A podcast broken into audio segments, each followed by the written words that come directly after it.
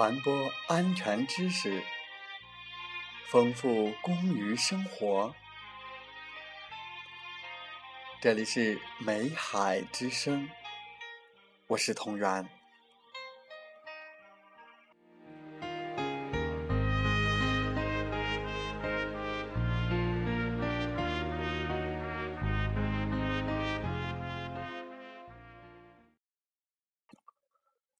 欢迎收听《美海之声》。我们今天要学习的内容是商工搬运的注意事项。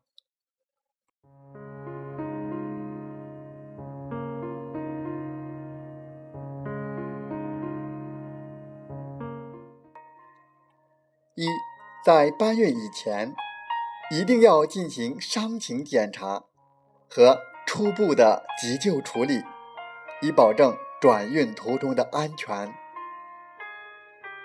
二，要根据伤情和当地具体情况，选择适当的搬运方法。三，用担架抬运伤工时，应使其脚在前，头在后，这样可以使后面的抬送人员随时看清其面部表情。如发现异常情况，能及时停下来进行抢救。四、搬运过程中动作要轻，脚步要稳，步伐一定要迅速而一致，要避免摇晃和震动，更不能跌倒。五、沿斜巷往上搬运时，应头在前。脚在后，担架尽量保持前低后高，以保持担架平稳，使伤工舒适。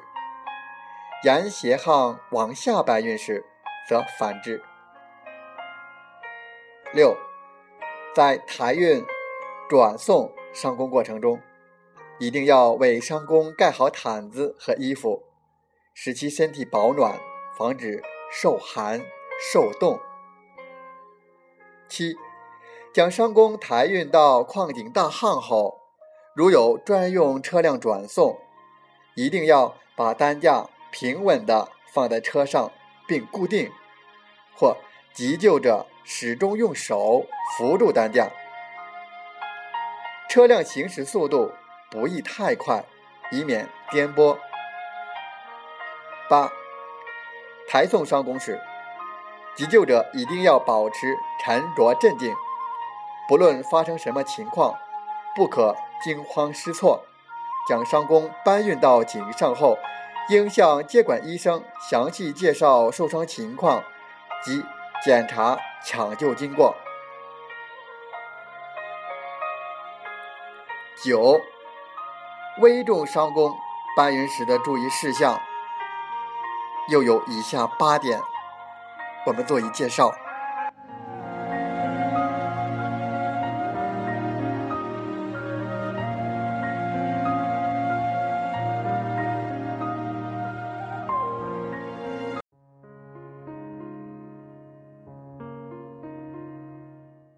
一、对呼吸、心搏骤停及休克昏迷的伤工，应先及时复苏后再搬运。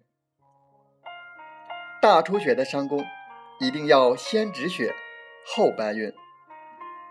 二，对昏迷或有窒息症状的伤工，要把其肩部稍垫高，使头部后仰，面部偏向一侧，或采取侧卧位和偏卧位，以防胃内呕吐物或舌头后坠。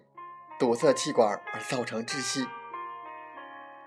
三，对脊柱损伤的伤工，要严禁让其坐起、站立和行走，也不能用一人抬头、一人抱腿或人背肩扛的方法搬运，应使用硬板担架运送。四，对颈椎损伤的伤工，搬运时。要有一人抱其头部，轻轻地向水平方向牵引，并且固定在中立位仰卧，不使颈椎弯曲，严禁左右转动。担架应用硬木板，肩下应垫软枕或衣物，注意颈下不可垫任何东西。头部两侧固定，切忌抬头。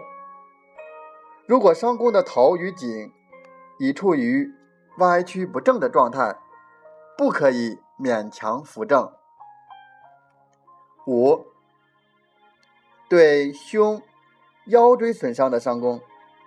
要把担架放在其身边，由专人照顾伤处。另，二十三人在保持脊柱伸直情况下，用力轻轻将其吞滚到担架上。推动时用力大小、快慢要保持一致。伤工在硬板担架上仰卧，受伤部位垫上薄垫或衣物。严禁坐起或肩背式的搬运。六，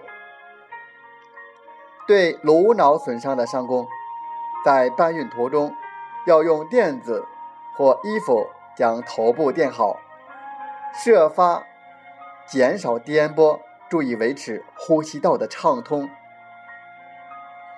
七，对腹部损伤的伤工，搬运时。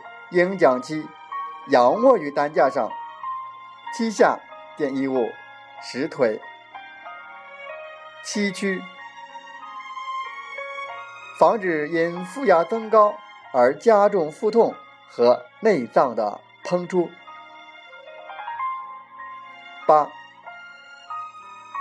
对骨盆损伤的伤工，搬运时应仰卧在担架上。双膝下垫衣物，使腿屈曲，以减少骨盆的疼痛。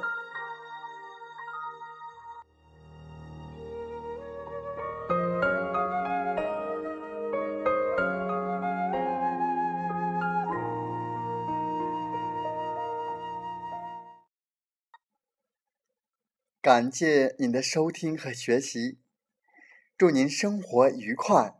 工作平安，